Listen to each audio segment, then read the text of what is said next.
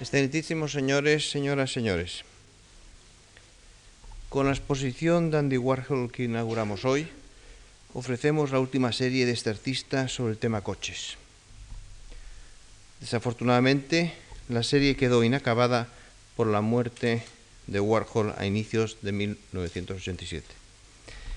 La exposición ofrece un nuevo aspecto del arte norteamericano de nuestro tiempo dentro del panorama de artistas y movimientos artísticos norteamericanos que en los últimos años hemos venido ofreciendo en esta fundación. Desde 1977 se han podido contemplar aquí, en la fundación, exposiciones dedicadas a De Kooning, Motherwell, Minimal Art, Roy Lichtenstein, Joseph Cornell, Robert Rauschenberg, Irving Penn, Edward Hopper, además de la colección Leo Castelli y una exposición de fotografía procedente del MoMA titulada Mirrors and Windows. La exposición que hoy presentamos pertenece a la compañía Daimler-Benz de Stuttgart, que fue la que realizó el encargo a Warhol. Quiero expresar aquí a su representante, el señor Baumbart, presente entre nosotros nuestro agradecimiento por su generoso préstamo y a la compañía Mercedes-Benz de España, representada aquí por su presidente, don Carlos Espinosa de los Monteros, nuestra gratitud por su ayuda. Mi agradecimiento se extiende también al profesor e historiador de arte, Werner Spies, que además de contribuir a la concepción de la exposición, es autor del estudio que figura en el catálogo. Asimismo, agradecemos la colaboración del doctor Adriani, director de la Kunsthalle de Tubinga, de Jordi Teixidor, autor de la maqueta del catálogo, y de Gustavo Torner, director del montaje de la exposición. Deseo resaltar de forma especial la presencia del embajador de Alemania, señor Brunner, y a continuación el profesor Werner Spies pronunciará una conferencia sobre la exposición, que estoy seguro será del agrado e interés de todos ustedes. Señoras, señores, muchas gracias.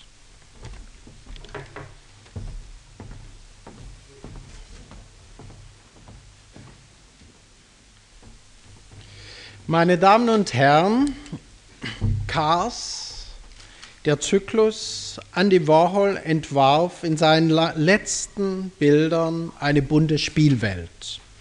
Dabei war er sicher kein Fan oder Kenner schöner Wagen.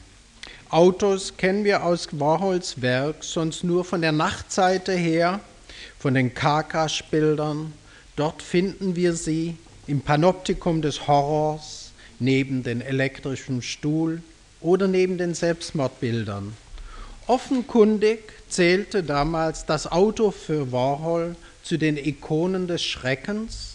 Welch ein Unterschied zu Hamiltons Durchdringung von Wagen und Reklame, zu den Bildern Rauschenbergs, Rosenquists oder Wesselmanns, die den Trivialmythos von Freiheit und Unabhängigkeit eher ironisch zitieren. Das Auto gehört zu den großen Themen der Pop Art. Für diese Maler des modernen Lebens spiegeln sich im Auto und in seinem Kult am stärksten die Veränderungen wider, die das Zeitalter der Massenkultur hervorgebracht hatte. John Steinbecks Bemerkung in Canary Row zeigte dies. Die meisten Kinder würden im Fort T gezeugt, und nicht wenige in ihm geboren und die Vorstellung vom angelsächsischen Heim habe dadurch einen solchen Knacks erlitten, dass es sich davon nie wieder ganz erholt habe. Andy Warhol schuf diese Bilderfolge Cars von Mai 1986 bis Anfang Februar 1987. Anlass dafür gab die 100-jährige Wiederkehr der Erfindung des Automobils. Auftraggeber war die Daimler-Benz AG. Es sind die letzten Arbeiten Warhols. Der Tod unterbrach die umfangreiche Serie. Zwölf großformatige Zeichnungen, 35 Bilder bringen 230 Mal das Motiv Auto.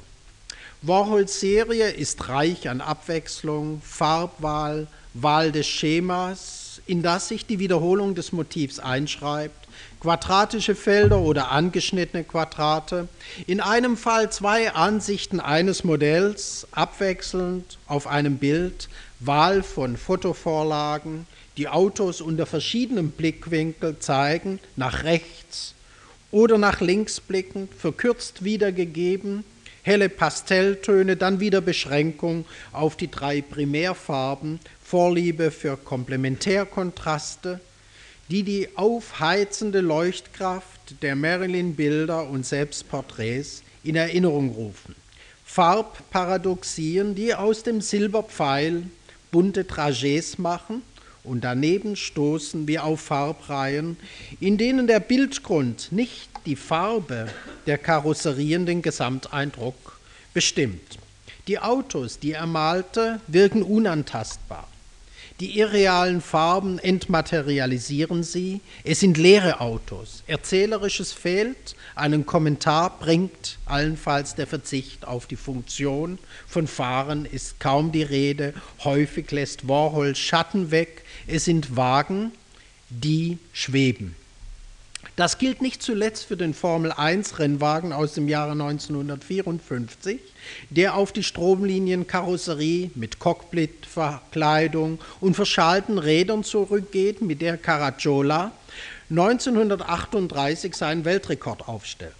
Warhol war, wie er im Gespräch äußerte, von dieser Form fasziniert. Er versetzte das Auto in den Himmel und machte aus ihm eine sinnlich lockende Erscheinung.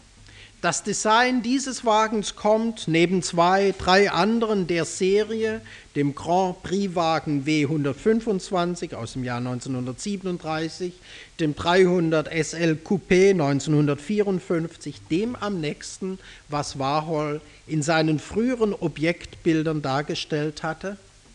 Einfache Formen, Darunter finden wir die Coca-Cola-Flasche, ein Entwurf des Jahrhundertdesigners Raymond Loewy.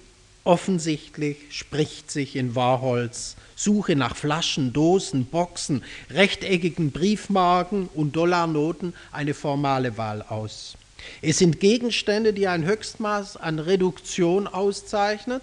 Die Form ist geschlossen, nichts ragt über den Kontur dieser Dinge hinaus, Warhol hat eine Vorliebe für symmetrische Gegenstände. Der Auftrag für die Serie Cars geht auf die Initiative und Vermittlung des Kunsthändlers Hans Mayer aus Düsseldorf zurück. Einen faszinierten und begeisterten Partner fand er in Hans Baumgart.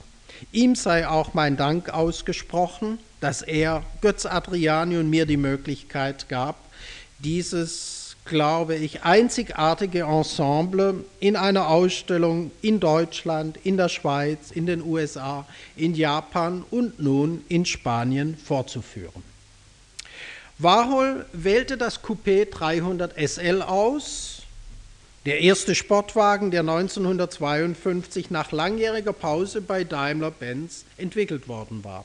Nach dieser Vorlage entstanden die ersten Bilder der Serie Warhols Interpretation des 300 SL in vier Bildern lag im Mai 1986 vor.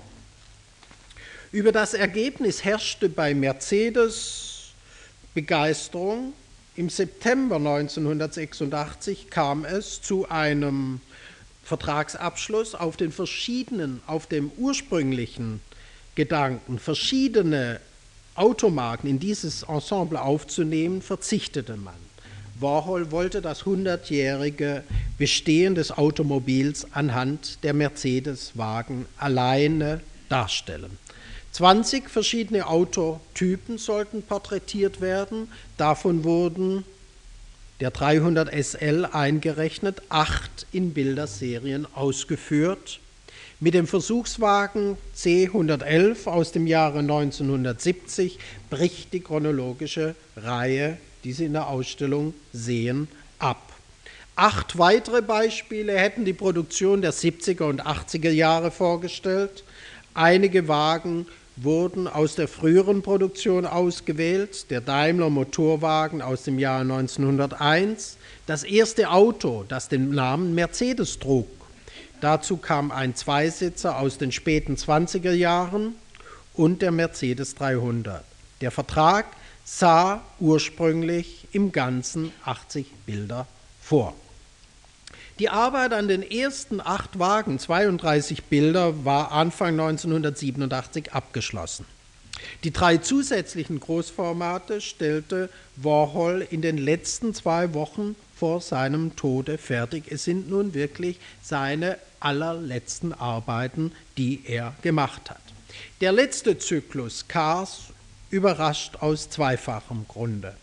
Erstmals nimmt Warhol zum Thema einer Bildserie ein nicht amerikanisches Produkt. Die Pop Art führte nämlich ausschließlich amerikanische Konsumgüter in die Malerei ein. Die Coca-Cola-Flaschen, die Suppendosen der Firma Campbell, die Holzboxen der Firma Brillo oder Kellogg, Heinz, Del Monte. Der andere Grund der Überraschung, Warhol führt in seiner letzten Serie etwas vor, was sein Werk bisher zurückgewiesen hatte, die Veränderbarkeit eines Produkts. Seine Auswahl an Objekten blieb auf solche fixiert, die im Augenblick, da er sie aufnahm, überall verfügbar waren, keine Luxusprodukte. Sie waren weder selten noch dem Gebrauch oder Kult entzogen. Mit Cars verweist Warhol auf die Geschichtlichkeit von Produkten und Moden. Selbstverständlich hängt dies mit dem Auftrag zusammen, den er angenommen hatte.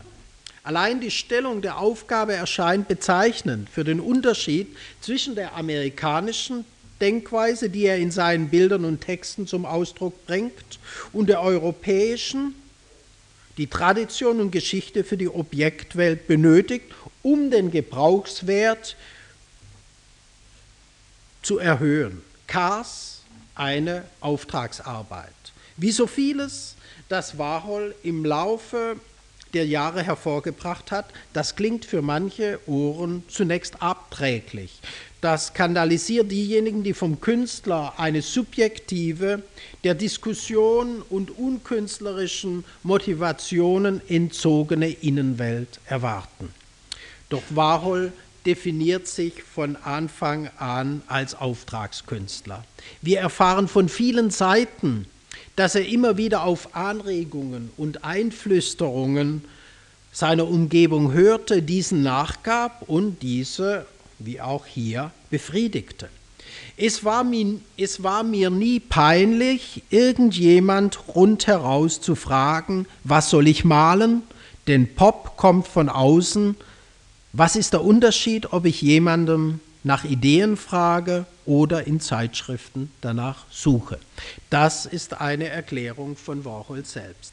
Erstaunlich erscheint heute, wenn wir das Leben Warhols rekapitulieren und wenn wir dabei bedenken, dass dieses Leben fast zu jeder Stunde von den Leuten, die vom Leben leben, die vom Tod leben, ein Zitat von ihm, umgeben war, dass Warhol ein Werk hinterlassen hat, das bis ins Detail seinen Ausdruck trägt. Dies schließt neben ständiger Inspiration durch die Umgebung und deren Mitarbeit ebenso starken Widerstand ein.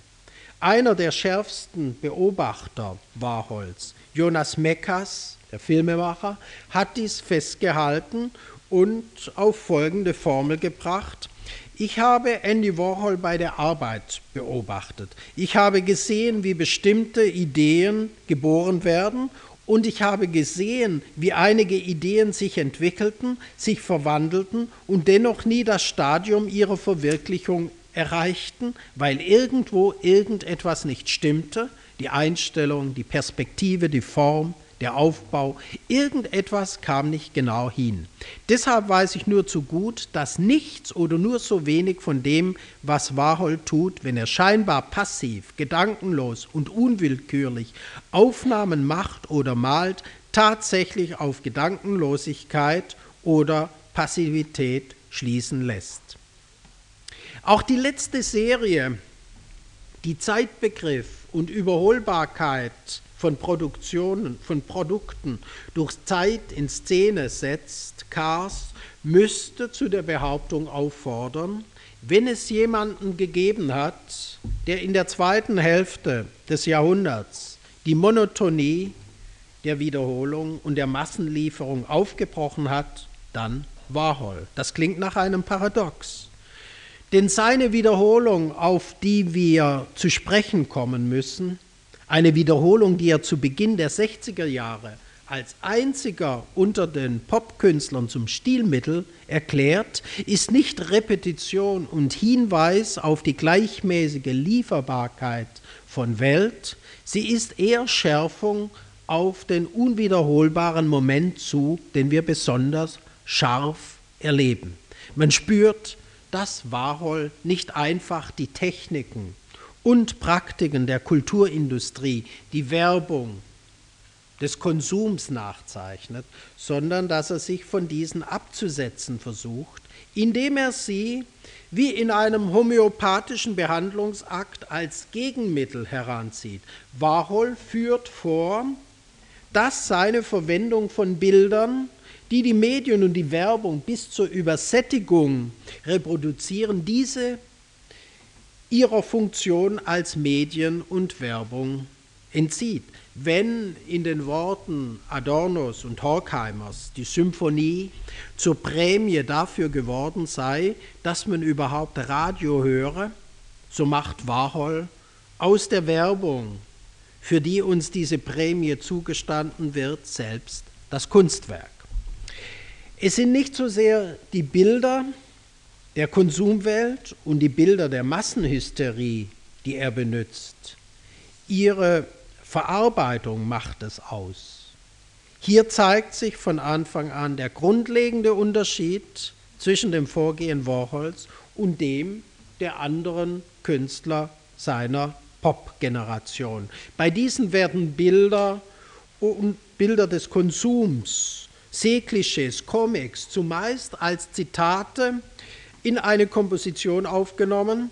Nirgends treffen wir bei ihnen schließlich auf das, was Warhols Vergehen in, Vorgehen in erster Linie bestimmt, die Wiederholung des Motivs, dessen serielle Verwendung. Wie stellt sich dies nun in unserem Falle dar? Warhol geht bei diesen Arbeiten für Cars von Fotografien aus, nicht von realen Autos, die er abzeichnen würde. Immer schon hatte er auf die reproduzierte Welt zurückgegriffen. Anfangs vergrößerte Warhol die ausgesuchten Motive durch Projektion auf einen Bildträger und zeichnete die Silhouetten und Details nach. Sie haben hier in dieser Ausstellung wunderbare Beispiele für diesen ersten Arbeitsvorgang, für diese silhouettierende Nachzeichnung. Dabei kommen immer wieder, wenn Sie die Zeichnung mit dem Original, mit dem Ausgangswagen vergleichen, Vereinfachungen zustande, in denen sich durchaus der Stilwillen von Warhol ausspricht. Eine Stilisierung der Wagen, nachträgliche Stilisierung der Wagen durch Warhol, könnte man sagen. Mit dem Siebdruck entdeckt Warhol das Medium, das es um nun gestattet, Wiederholung von Motiven in einem abgekürzten Verfahren zu erhalten. Zu dem Zeitpunkt, da er damit beginnt, den Siebdruck auf Leinwand heranzuziehen, zieht er mehr und mehr fotografische Vorlagen als Beispiele. Es handelt sich bei den Bildvorlagen wohlgemerkt um gedruckte Fotografie. Warhol sucht eben nicht das Einzelfoto, sondern das Dokument, das die höchste Verbreitung gefunden hat und das durch Bildübermittlung und Druckvorgang, ich spreche nun generell von seinen Bildern, bereits einiges an Schärfe verloren hat. Er geht von reproduzierter Reproduktion aus. Dieser Rückgriff auf Reproduziertes hat technische Konsequenzen. Bei der Vergrößerung aufs Bildformat verselbstständigen sich die Raster der Vorlagen. Dies führt zu einer Art Ungenauigkeit, die das Motiv eben von fotografischer Präzision und Faksimile-Treue befreit. Die Ungenauigkeit verleiht dem Motiv etwas Schwebendes. Frühe Siebdruckarbeiten zeichneten sich dadurch aus, dass in ihnen eine starke Räumlichkeit auftauchte, der Farbschleier, auf den im Schwarz oder in einer anderen Farbe das Fotomotiv gedrückt, gedruckt wurde, brachte diese Wirkung hervor. Das farbige Licht taucht den Gegenstand in einen Farbschleier, in ein geradezu, geradezu in ein Sfumato. Wie in Aquarien versetzt wirken die Formen, ungreifbar sind sie, etwas Erscheinungshaftes umgibt sie.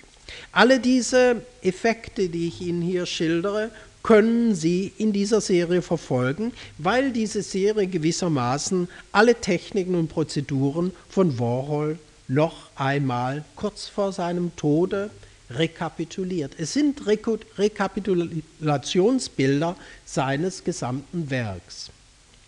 Die Mehrfachbilder nach dem Kuppe 300 SL, der ersten Bildfolge, die Warhol für die Cars ausführte, nehmen diese Technik erstmals nach langen Jahren wieder auf. Auch sie sind zweifarbig gedruckt. Die Grundfarbe ist die, die das Auto selbst trägt.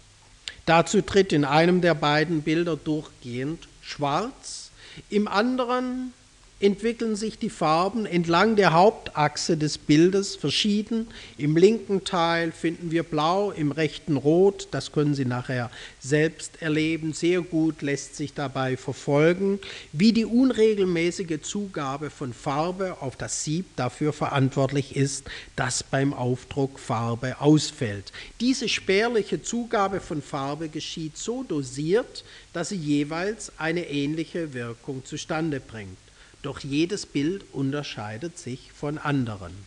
Auf diese früheste Technik, die die Raumwirkung durch eine Art Lichtperspektive erreicht, greift Warhol in dieser Serie nur noch bei der Darstellung des Mercedes W196, dem Rennwagen aus den Jahren 1954 und 1955 zurück, und zwar hier in der Ausstellung in der 12er Serie. Der Druck in Schwarz, der über die verschiedenartigen, verschiedenfarbigen Einzelbilder tritt, lässt den Fond, den Bildfond, die Grundfarbe durchschimmern. Die Technik erfährt jedoch eine wichtige Variation. Wenn wir die Einzeldarstellung des Coupe 300 SL betrachten, sehen wir, dass sie aus mehr als zwei Farben gedruckt wurden. Zunächst wurde die Leinwand horizontal in zwei gleich große Flächen unterteilt, blau, illusionistisch geradezu für Horizont, Horizont finden wir in beiden Bildern. Der Boden wurde einmal in grün, Rasen, auch hier könnte man von einer Illusion sprechen, und dann aber auch einmal in Pinkfarbe, anti-illusionistisch vorbereitet. Auf die grundierte Leinwand projizierte Warhol das Foto des Wagens. Die Silhouette des Wagens wurde einmal in Rot und einmal in Silberweiß auf die farbige Leinwand deckend aufgetragen. Dann wurden Schablonen hergestellt, die die Einzelheiten der Fotografie, Hell-Dunkelwerte, die im Vergleich zur Fotografie von Warhol stilisierten Schatten, die Glanzlichter auf den Scheinwerfern, Stoßstangen und Rädern festhielten. Dazu traten dann noch die Konturierungen und Binnenzeichnungen, die Warhol zunächst als Zeichnungen ausgeführt hatte.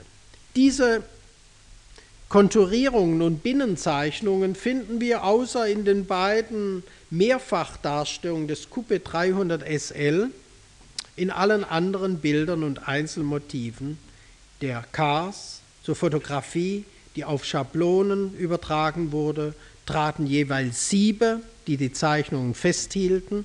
Wir haben es folglich mit einer Mischung aus reproduzierendem Verfahren, Fotoschablonen und Zeichnung zu tun. Hier nur bewusst ein kleiner Hinweis auf die technischen Probleme und auf die technische Komplexität des Vorgehens, aber wenn wir von Warhol sprechen, können wir uns nicht mit der Aufzählung und Schilderung seiner Verfahren begnügen. Es kommt darauf an, den Sinn und die Aussage dieser Verfahren zu erfassen und darauf möchte ich im zweiten Teil meiner kleinen Einführung noch zu sprechen kommen.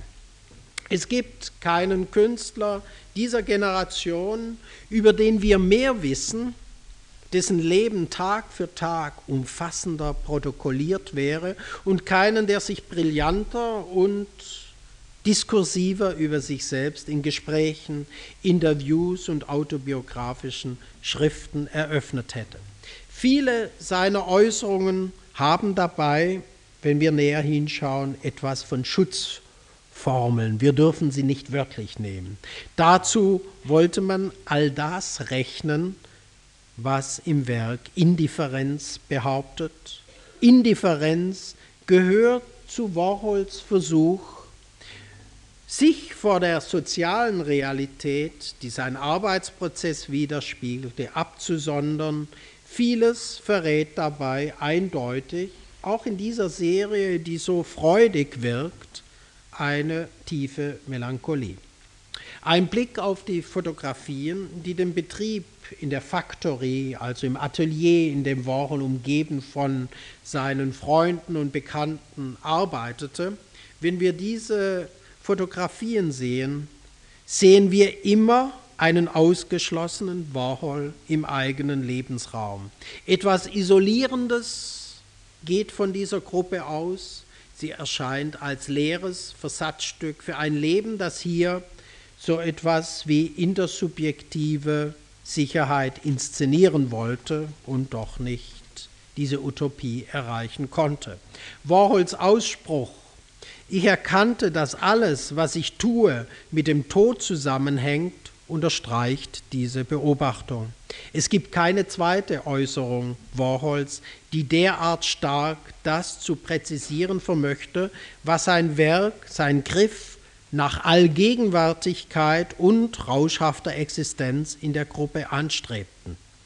Dies geht über all das, was zur Erklärung von Warhol und von Pop immer herangezogen wurde, hinaus. Nicht das Spiel mit den Klischees, das wohl die stärksten Klischeevorstellungen von Warhol hervorgebracht hat, nicht die Kritik des Konsumverhaltens, die Ironisierung der Leichtgläubigkeit stehen bei ihm im Mittelpunkt. Im Mittelpunkt steht die Suche nach einer Transgression eben, eben dessen, was materiell grenzenlos, wiederholbar, erdrückbar, erdrückend auf uns eindringt. Stars und Fabrikate sprechen dies aus, sie gehören zu seinen wesentlichen Motiven. Bei der Begegnung mit solchen Bildern geht es einer ganzen Generation um mehr als nur um Gemälde und Zeichnungen. Angeboten wird die Besichtigung einer fiebrig unfasslichen Verführung durch Attitüden des Lebens. Warhols Bilder, Filme und Selbstäußerungen haben diese unverwechselbare Stimmung ausgelöst. Wir suchen den Warhol-Effekt. Diesen liefert nicht das Einzelbild, dieser Effekt bleibt auf das Erlebnis der Serien angewiesen. Und ich glaube, in einer Ausstellung wie dieser, die wir hier dank Jose Capa auf wunderbare Weise präsentieren können, dank dieser Ausstellung wird das meines Erachtens deutlicher als in einer Retrospektive, in der wir von einem Motiv zum anderen springen. Wir suchen den Warhol-Effekt, sagte ich. Diesen liefert das Erlebnis der Serie. Es ist die langsame Ansteckung, die ein Motiv und dessen kaum spürbare, schleichende Variation zustande bringen. Nach den ersten privaten Bildtagebüchern Warhols, in denen bereits die Wiederholung im Frühwerk des Motivs innerhalb eines Blattes auffällt, nach den Werbeaufträgen, in denen Warhol. Das Produkt mit den Mitteln kindlich raffinierter Entfremdung in diese Zwecklosigkeit verzaubert, die den Besitztrieb ebenso Weißglut bringt, erscheinen zu Beginn der 60er Jahre nun die Popbilder, die kleinformatiges Werbematerial aus Zeitschriften vergrößern oder die, und dabei kommt es zu einer kurzen Begegnung mit dem Werk Lichtensteins, Zitate aus Comics weitgehend wörtlich übernehmen. Zu Beginn der 60er Jahre nähert sich Warhol vorübergehend der jüngsten Geschichte der Malerei. Er wird aktuell Bilder entstehen, die auf die Malerei des abstrakten Expressionismus antworten, die unerwarteten neuen Themen degradieren aber den heroischen Gestus der Pollock, Klein und Masserwell geradezu zu Exerzitien der Körperpflege. Denn schauen wir mal die Bilder aus dem Frühwerk Warhols an. Was finden wir? Nasen vor und nach der chirurgischen Korrektur, Fußpflege, Diagramme von Tanzschritten, Umrisszeichnungen von Seestücken und Landschaften aus banalen Lehrbüchern, die Amateurmaler im Fernunterricht als Fleißaufgabe vorgesetzt bekommen und in deren scharf konturierte Felder sie jeweils nur die darin mit Nummern bezeichneten Farbtöne einzusetzen haben. Überall stoßen wir auf die Kritik am Selbstausdruck der Malerei der amerikanischen Nachkriegszeit. Eben Kritik an der Generation des heroischen, subjektiven Expressionismus. Eine lächerlichere Verbindung zwischen banalen Sujets und der Unwiederholbarkeit eines individuellen, künstlerischen Duktus lässt sich eben nicht denken als in diesen frühen Bildern Warhols. Verfolgen wir die Entwicklung des Werks die letzten Spuren der impulsiven, ausdrucksbesessenen Malweise stranden bei Themen, die gegen jede psychische Erregung imprägniert sind. Auf die frühen spöttischen Bilder folgt rasch die Darstellung amerikanischer Langeweile und folgen schließlich die Träume und die Nachtbilder.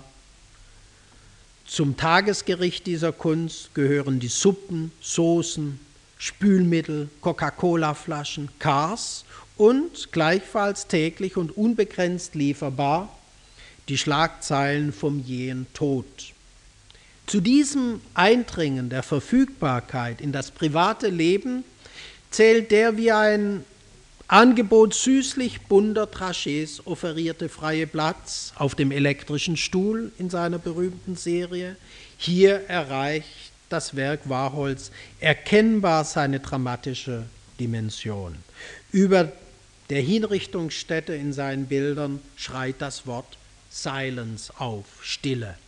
Die lächelnden und postierenden Stars schließen sich an und später in den Jahren, da Warhol nach längerer Pause wieder aus Film und aus der Inszenierung des Lebens in seiner Factory zu Bildern zurückkehrt, die zahlreichen Motive, die zu Naturgeschichte, amerikanischen Mythen, zum Society-Porträt und schließlich auch überraschend für diesen Leugner der Zeit zu europäischen, nun geradezu geschichtlichen Motiven greifen. Auch Warhol ist jetzt schon, könnten wir sagen, Vergangenheit, Geschichte. Denn dieses Jonglieren zwischen der Avantgarde seiner Zeit und dem sogenannten schlechten Geschmack einer Zeit, das seine Bilder vorführten, wäre heute in unserer Situation, glaube ich, schon gar nicht mehr möglich. Generelle künstlerische Produktivität ohne Ausschlussbegriffe, rasche Entwertung von künstlerischer Innovation, dies führte schrittweise zu der Situation, in der wir uns inzwischen heute alle befinden, nicht nur in der Geschichte, in der Kulturgeschichte, auch in allen Phasen des Wissens. So gut wie alles, was Kunst in den vergangenen 100 Jahren hervorgebracht hat, liegt gleichmäßig zu weiteren Kombinationen mischbar vor unseren Augen. Was sich im Laufe der Geschichte ereignete, ist nicht als präzise in der Geschichte verankerte Abfolge unwiederholbarer Ereignishaftigkeit präsent, es bietet sich als Musterbuch der radikalisierten Verfügbarkeit an. Postmoderne Verfügbarkeit ist dabei, jede Norm abzuschaffen, auch diejenige, die die Pop-Generation, und das ist der große Unterschied, noch magnetisieren konnte, nämlich Kitsch. Nicht von ungefähr treten sich denn auch die letzten ästhetischen Diskussionen um Kitsch, dieses inzwischen verloren gegangene schlechte Gewissen der Avantgarde, um die emotionalen Reserven der niederen Themen, für die Wörter wie Trivialität und Camp einstehen. Seitdem Werbung und Verpackung die mittlerweile zum berühmten Produkt gewordene Warholsche Verfremdung selbst als Verkaufsargumente in ihre Produkte zurückgeholt hat, sind hier die Grenzen eingeebnet. Der Warhol der Indifferenz, das wird stets nachgebetet. Wo aus seinen Büchern und Interviews zitiert wird, geschieht dies zumeist mit dem Hinweis auf die Emotionslosigkeit seiner Kunst, die dieser Künstler vorgelebt und symbolisiert haben soll. Aber all dies haben wir mit Vorsicht aufzunehmen. Warhols Leugnung von Bedeutung führt wie alle skeptischen, scheinbar antihumanistischen Systeme, denken wir an Kafka, Duchamp, Beckett, zu mehr Fragen und mehr Emotion als ein moderat formulierter Positivismus. Diese Bilderserien setzen eine Dialektik der Lehre in Gang, die Gegenwehr organisiert sich, um hinter der unerträglichen Verweigerung von Sinn domestizierbare Absichten zu erkennen. Darauf beruht die unstillbare Anziehungskraft, die die Interpretation dieser Werke herausfordert, nämlich den Schlüssel zu finden, um das Unbekannte und Ungewohnte von seiner Unerträglichkeit zu befreien und im Bekannten unserem Denksystem naheliegenden unterzubringen. Katzenhaft geradezu entzog sich Warhol der Vorstellung von Kultur. Keiner bewegte sich gewandter in diesem Zwischenbereich, das die Dialektik Hochkunst, Kulturindustrie bis dahin weitgehend freigelassen hatte. Im Umkreis der Auseinandersetzung mit den Erscheinungen der Kulturindustrie finden wir denn auch erste Versprechungen dieser generellen Kreativität, an der teilzuhaben, jeder für sich einen Anspruch erheben dürfe. Der Surrealismus, Beuys und Warhol boten dem ästhetischen Kirchenvolk den Star- und Künstlerkult zur Nachfolge an. Warhols ebenso zynisch klingende wie verzweifelnde Verheißung, in unserer Zeit könne jeder Mensch für 15 Minuten Berühmtheit erlangen, dieser, diese Verheißung bezieht sich auf die Erfahrungen im Umgang mit dem Hoffnungs- und Enttäuschungspotenzial im Medienbetrieb. Götzenkult mit dem Star- und Augenblicksruhm haben die Beziehung zwischen Künstler und Betrachter, Erlebendem total verändert. Für eine solche statistisch gesicherte Heilserwartung, in die dieser Ersatz der Kunstmetaphysik mündete, finden wir einen frühen Hinweis bei Walter Benjamin, und dieser Hinweis entstammt nicht zufällig dem Blick auf Kulturindustrie und Medien, die erstmals der hohen Vorstellung, die sich an Kreativität bahnt, die konfliktlösende Illusion von der Partizipation und Gleichberechtigung des Betrachters entgegenstellte. So schrieb Benjamin, so gibt zum Beispiel die Wochenschau jedem eine Chance, vom Passanten zum Filmstatisten aufzusteigen. Jeder heutige Mensch kann einen Anspruch vorbringen, gefilmt zu werden.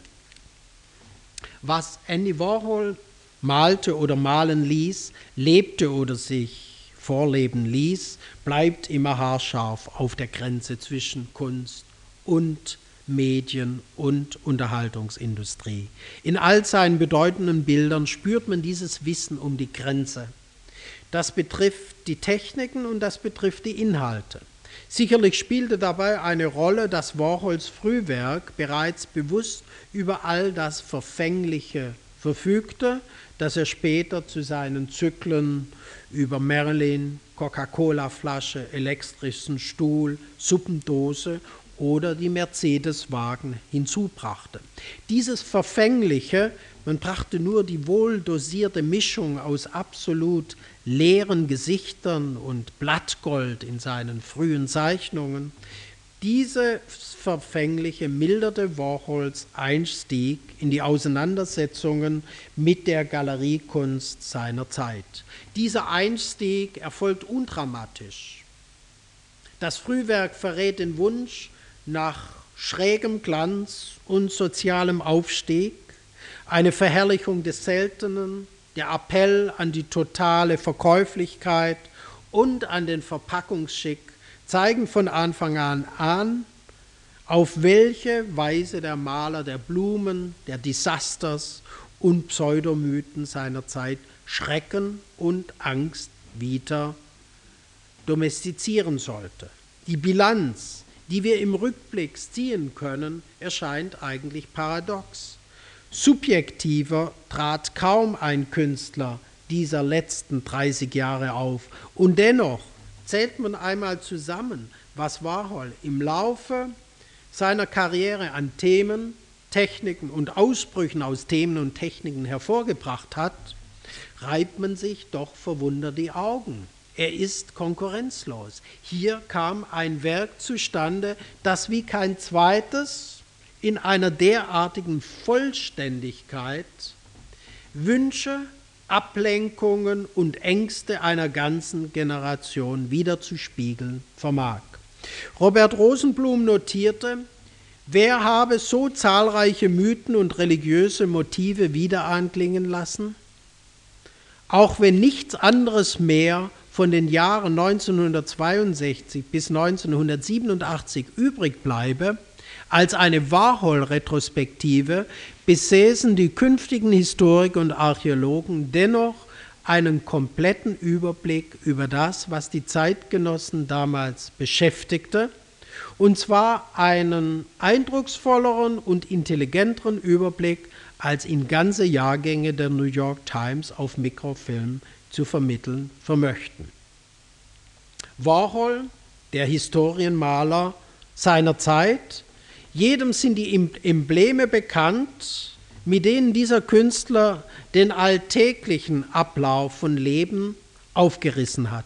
Auch wenn Warhol nicht illustrativ und erzählend vorgeht, seine Auswahl von Motiven aus Politik, Horror, Konsumverhalten, Instantewigkeit von Stars ist so geschickt getroffen, dass sie zu dieser Kondensierung von Ereignissen führt, die wir sonst nur aus der Mythologie kennen.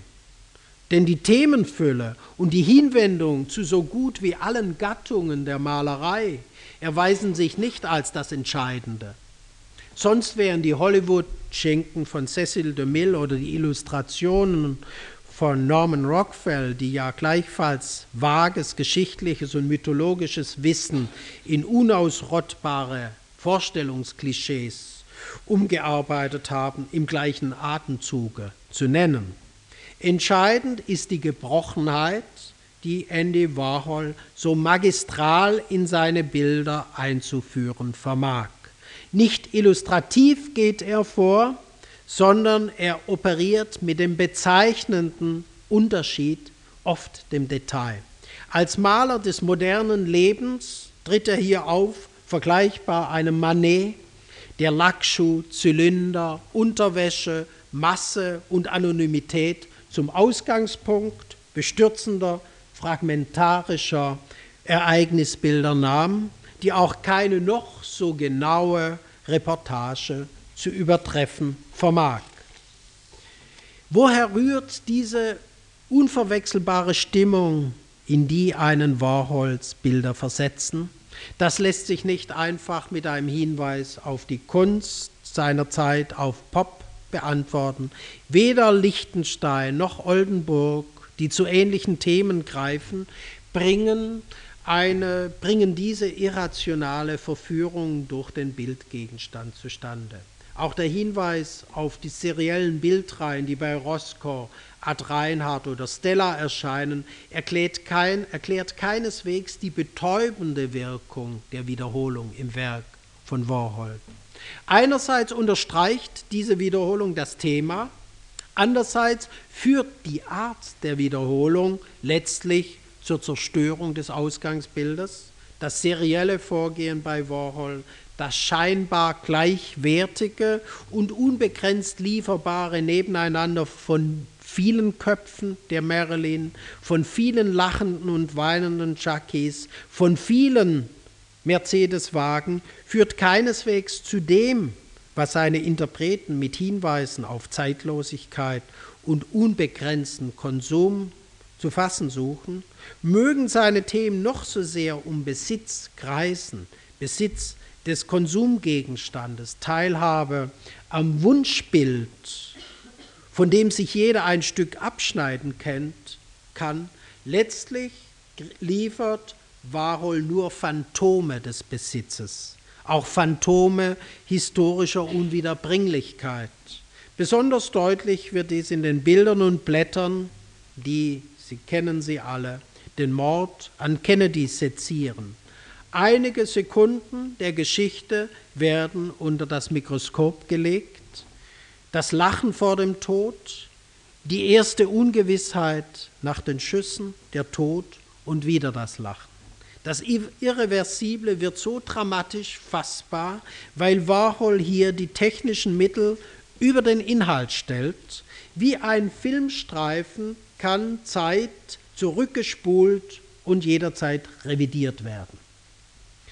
Der Farbrauch, in den er dank der Siebdrucktechnik sein Motiv taucht, unterstützt diesen Prozess der Intrealisierung das Spiel mit der angehaltenen Zeit symbolisiert darüber hinaus diese Berührungsangst mit dem Wirklichen, die Warhols eigenes Verhalten und seinen Umgang mit dem, was man das Leben im Plural der Factory nennen könnte, auszeichnete.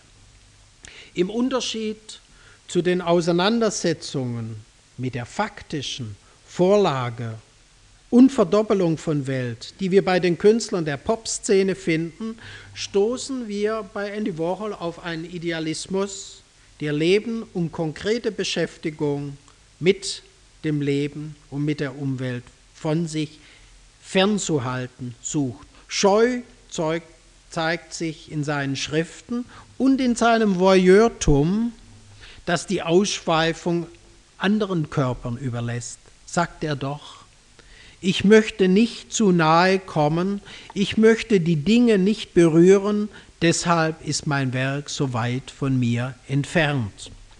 Seine Serienbilder dienen ihm als Exorzismus des Wirklichen, eine mathematische Exaltation, Wiederholung machen eine vorhandene Welt durch Abzählen und logisches Weiterdenken geradezu abstrus.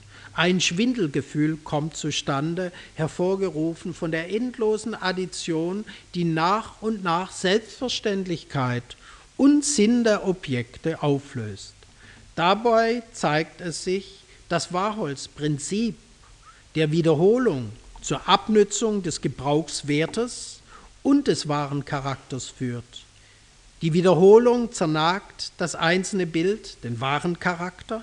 Warhol der das geschichtliche Ereignis wie die Welt der alltäglichen Dinge in diesen Abgrund der Logik stürzt, erreicht damit das, was immer wieder seiner Kunst abgesprochen wird, nämlich die Transgression des Bildgegenstandes.